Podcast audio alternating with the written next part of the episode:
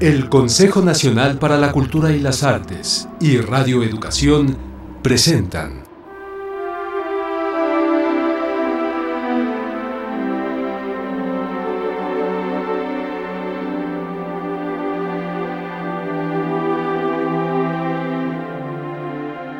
Grandes Esperanzas.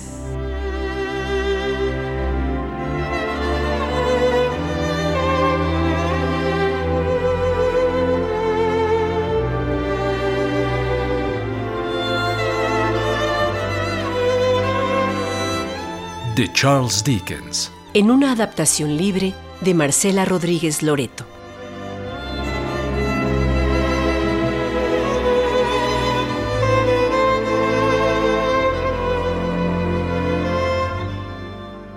Había una vez una señorita que tenía grandes expectativas en su vida.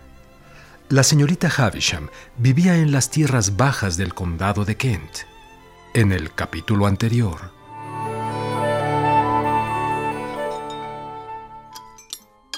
Hay vino, Pip. Vamos a brindar por la fortuna que esperemos siempre escoja con igual tino a sus favoritos. Por la fortuna. Y a la salud de usted. Pip,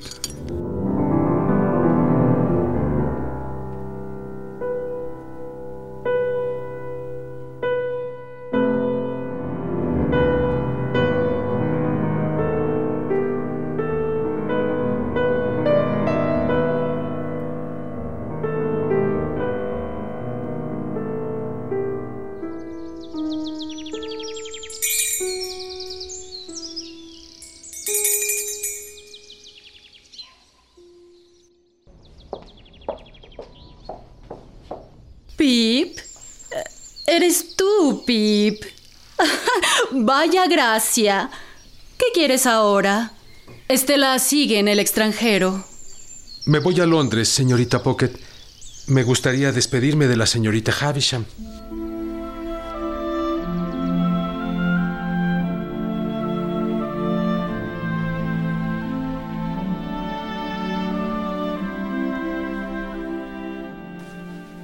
Hazte merecedor de tu buena fortuna. Sé bueno y sigue las indicaciones del abogado Jaggers. Adiós, Pip. Recuerda que siempre has de mantener tu nombre. Así será. Adiós, señorita Havisham.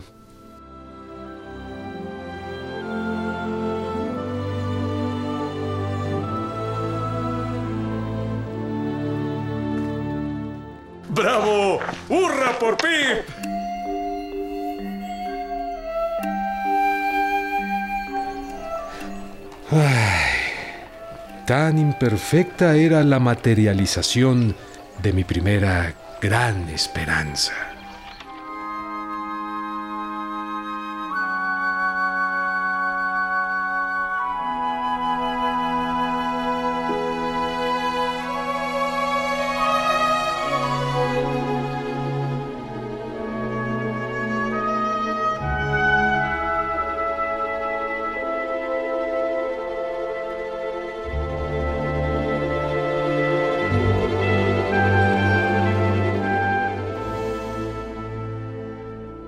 Enseguida vuelvo.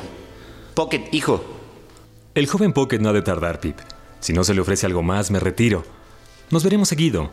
Yo le estaré proporcionando el efectivo que usted vaya necesitando. Buen día. Buenos días, señor Wemmick. Es verdad. Disculpe. Tiene la costumbre de dar la mano, ¿verdad? Casi no se acostumbra en Londres. En el despacho la damos cuando es... la última vez que veremos a un defendido que ha de ser ejecutado. Mucho gusto, señor Pip. Alcé la ventila del pasillo y estuve a punto de ser decapitado. Cayó como una guillotina. Tuve que conformarme con una vista brumosa a través del cristal mugroso. Londres me parecía sobrevaluada. John Wemmick llevaba cuatro listones negros de luto y supuse que era soltero porque tenía la camisa sin surcir. Adoptaba un aire de tolerancia y desdén que me deprimió. La posada Bernard era la colección más sucia de habitaciones que jamás existiera. Había un patio pequeño que parecía un panteón. Los carteles de... Se alquila, se alquila, se alquila lastimaban la vista desde las ventanas de los cuartos vacíos. Era como si ningún nuevo iluso se acercara interesado por rentar.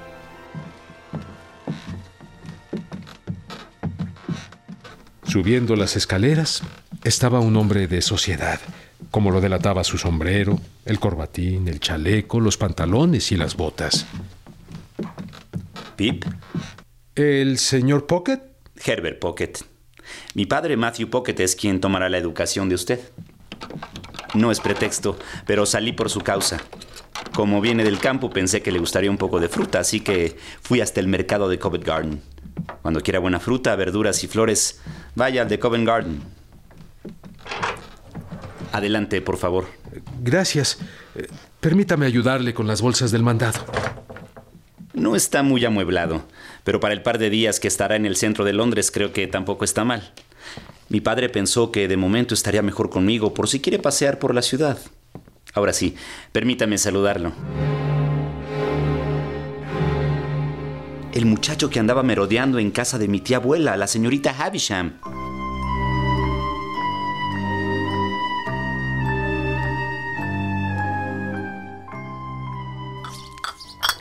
Hola, jovenzuelo. Hola. ¿Quién te dejó pasar? La señorita Estela. Mm, ¿Y quién te dio permiso para merodear? La señorita Estela. Ven y pelea. Me jaló del pelo. Me dio un tope en el estómago con su cabeza más desagradable después del pan y la carne que Estela me ofreció como acostumbraba, como si yo fuera un perro.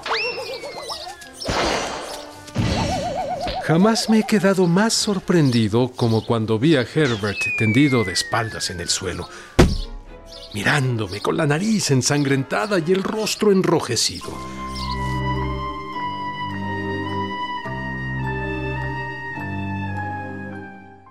Pero sí, ¿es usted? ¿Cómo? Sí, soy yo.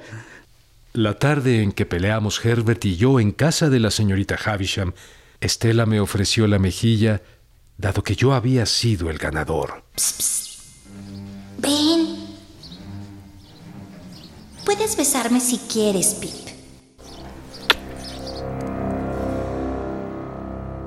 Mm, yo habría pasado por muchas cosas para conseguir besarle la mejilla. Pero sentí que era el beso de un muchacho ordinario. Por aquel entonces todavía no te sonreía la buena fortuna. Todavía no, Herbert. Me enteré que es algo reciente, mas no sabía que Pip fueras tú, siendo que era yo el que andaba buscando la suerte. ¿De verdad?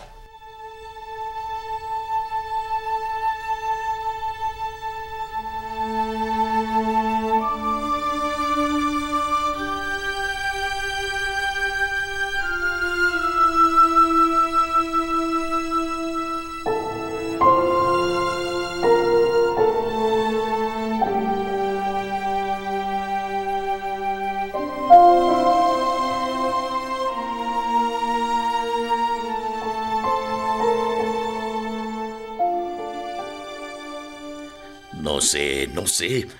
Herbert no es fácil de domesticar. ¿Quién lo quiere domesticar, Matthew? Ese es trabajo de usted. Domesticar a los jóvenes. Le estoy pidiendo que lo mande conmigo. Con el tiempo puedo tomarle afecto y... ¿Y? Y... ¿Quién sabe? A alguien tengo que heredar. Alguien que me tenga afecto. Podemos probar. ¿Probar? Una visita de prueba por un periodo. Seguramente a Estela también le gustaría tener a Herbert como invitado. Estela.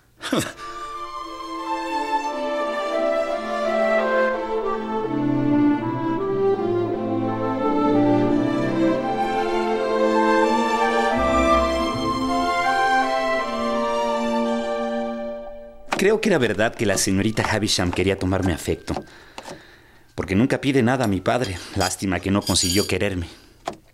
Me sorprende oír eso, Herbert. Fue una mala prueba. Me dejó un mal sabor de boca. Supongo que de haber tenido éxito me hubiera asegurado el porvenir y quizás hasta... Mm, ya sabes qué con Estela. No, no sé qué. ¿A qué te refieres? Prometido, comprometido, desposado. ¿Y cómo tomó el desengaño? Estela es una tártara, como los tártaros de Asia Central. Intratables. Bárbaros. Estela es dura, altiva, caprichosa. La señorita Havisham la ha educado para cobrar venganza contra el sexo masculino.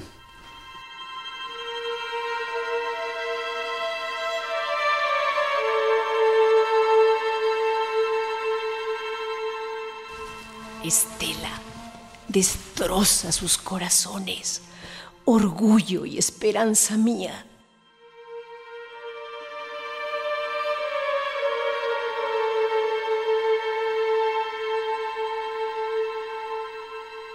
Rompe sin piedad sus corazones, sin misericordia. ¿Cuál es el parentesco de Estela con la señorita Havisham? Estela no es nada de la señorita Havisham, ¿no lo sabías?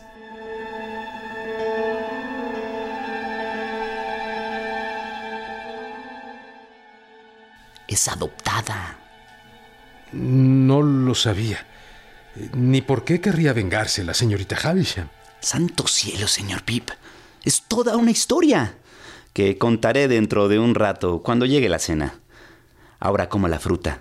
Y dígame, ¿cómo fue a dar con la señorita Havisham? Un día mi tío, el señor Pumbleshook, convenció a mi hermana, única y mayor que yo y con quien me crié, pues mis padres murieron, que me dejara ir con la señorita Havisham.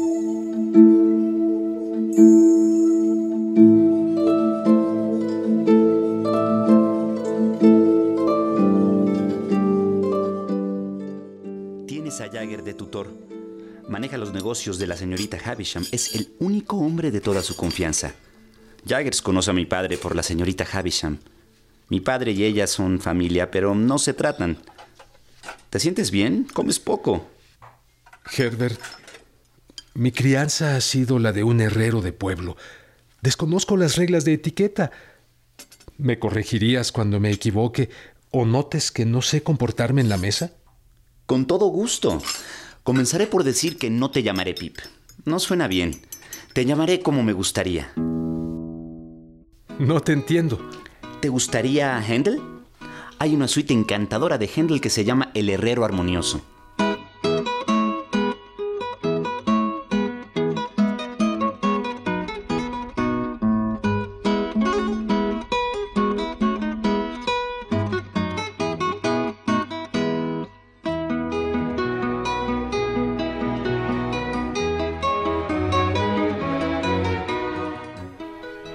Gustaría mucho llamarme Händel.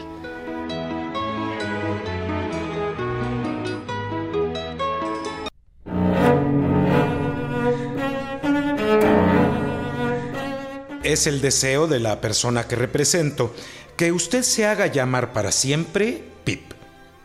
Me atrevo a decir que no tendrá inconveniente en encumbrar sus grandes expectativas en tan fácil condición.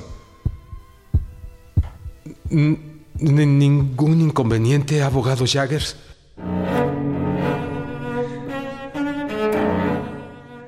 Hazte merecedor de tu buena fortuna. Sé bueno y sigue las indicaciones del abogado Jaggers. Adiós, Pip. Recuerda que siempre has de mantener tu nombre. Así será. Adiós, señorita Havisham.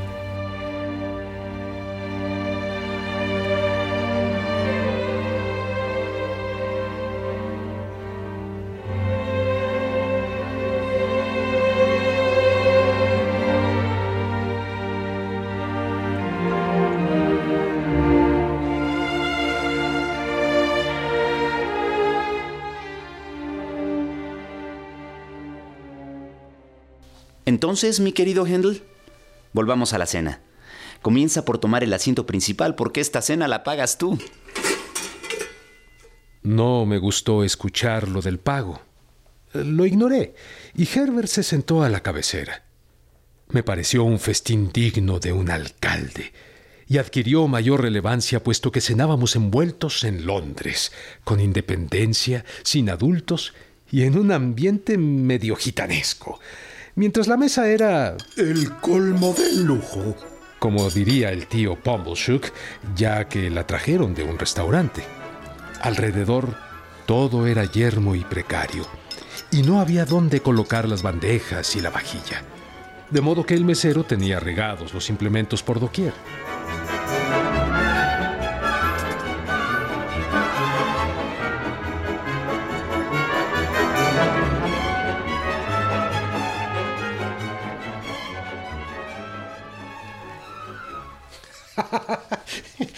Cambio de tema. Mm, prometiste contarme la historia de la señorita Harrison.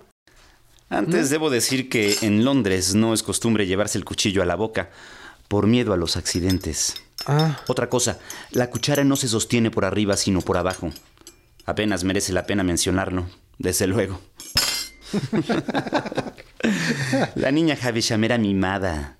Su madre murió dejándola pequeña. Y el señor Havisham nunca le negó nada. Era un cervecero de tu región. No sé por qué es la gran cosa ser maestro cervecero. Lo cierto es que no se puede ser distinguido y ser panadero, pero sí se puede ser distinguido y ser maestro cervecero. En cambio, un caballero no puede tener una taberna, ¿verdad? De ningún modo. Aunque una taberna puede albergar a un caballero. En fin, el señor Havisham era muy rico y muy orgulloso, y lo mismo su hija. ¿Era hija única? Para allá voy. No era hija única. Su padre se casó de nuevo, pero en secreto. Creo que con la cocinera. Ah, me figuraba que el señor Havisham era suficientemente orgulloso para no tratar a la servidumbre. Y lo era, mi buen Händel. Por eso se casó en secreto. Al tiempo enviudó. Y según tengo entendido, fue cuando reveló a su hija que se había casado y tenido un hijo, Arthur, que fue a vivir a la casa que tú conoces. La de la señorita Havisham.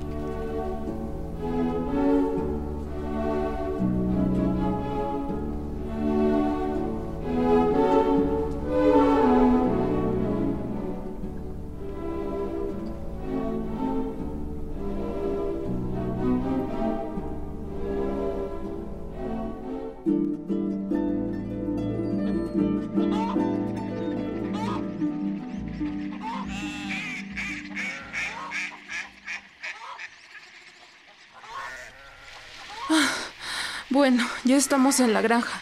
Desembuche. Nunca mejor dicho. Usted y sus misterios. Si la hice salir de sus aposentos, es porque considero que, como nana de la señorita Havisham, debería estar al tanto de lo que ocurre en esa casa. Ay, ya, al grano. Nunca mejor dicho. Si tengo que ser testigo de cómo desgranan los pajarracos las mazorcas. Aunque sea sentémonos en las pacas. Ahí tiene que Arthur. El señorito Arthur. Como sea, es hijo del patrón. ¡Ja! El tal señorito anda de picos pardos. Nunca mejor dicho. Con la hija del panadero. Figúrese.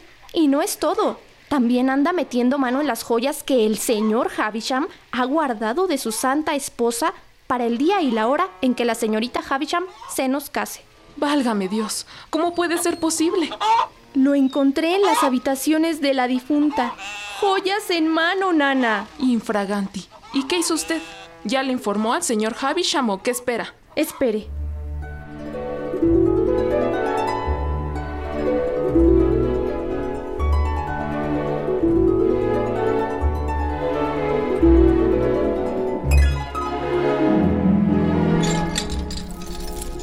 ¡Hey, hey! Yo sabía que no debían andar lejos, joyitas de la reina. ¿Joven Arthur? ¡Qué susto me ha pegado, mujer! Toque antes de entrar. ¿Qué hace usted aquí? Y con las joyas de la señora difunta. Usted no me ha visto aquí, mujer. O encontraré el modo de sacarle los ojos. Hágase un lado.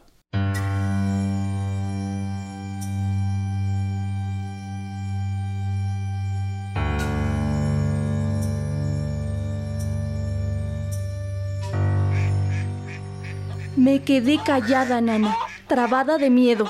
Si será usted bruta. Esto lo tiene que saber el señor Havisham. De inmediato. Ay, mis piernas no dan para tanto. Nana, ¿dónde te metes?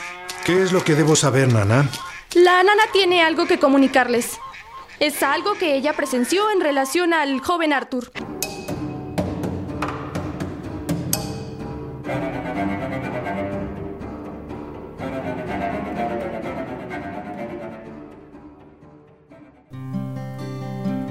Le invitamos a escuchar el siguiente capítulo de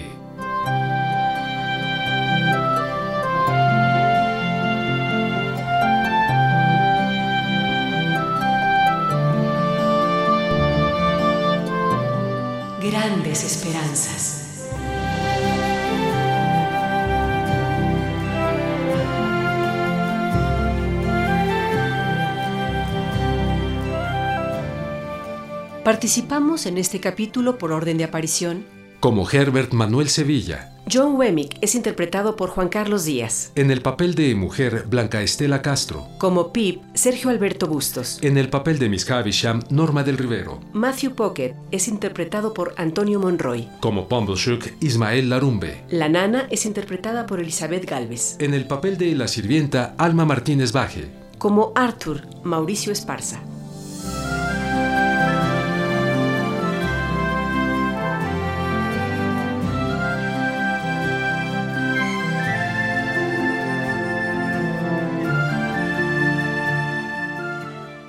En el equipo de producción Luis Antonio Fernández, ingeniero de audio. Jorge Humberto Chávez, asistente de producción, Musicalización y efectos a cargo de Heréndira Salazar.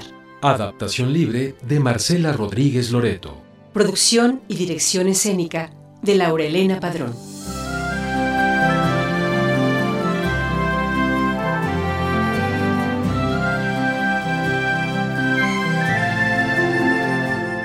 Usted puede volver a escuchar este capítulo y conocer más del autor visitando el micrositio de la serie en www.radioeducacion.edu.mx.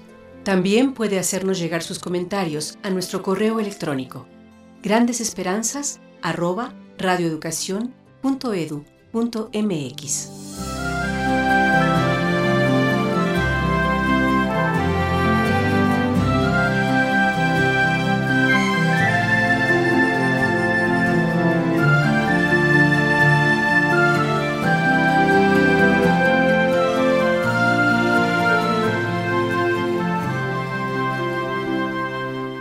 El Instituto Nacional de Bellas Artes y Radio Educación celebran el bicentenario del escritor inglés Charles Dickens.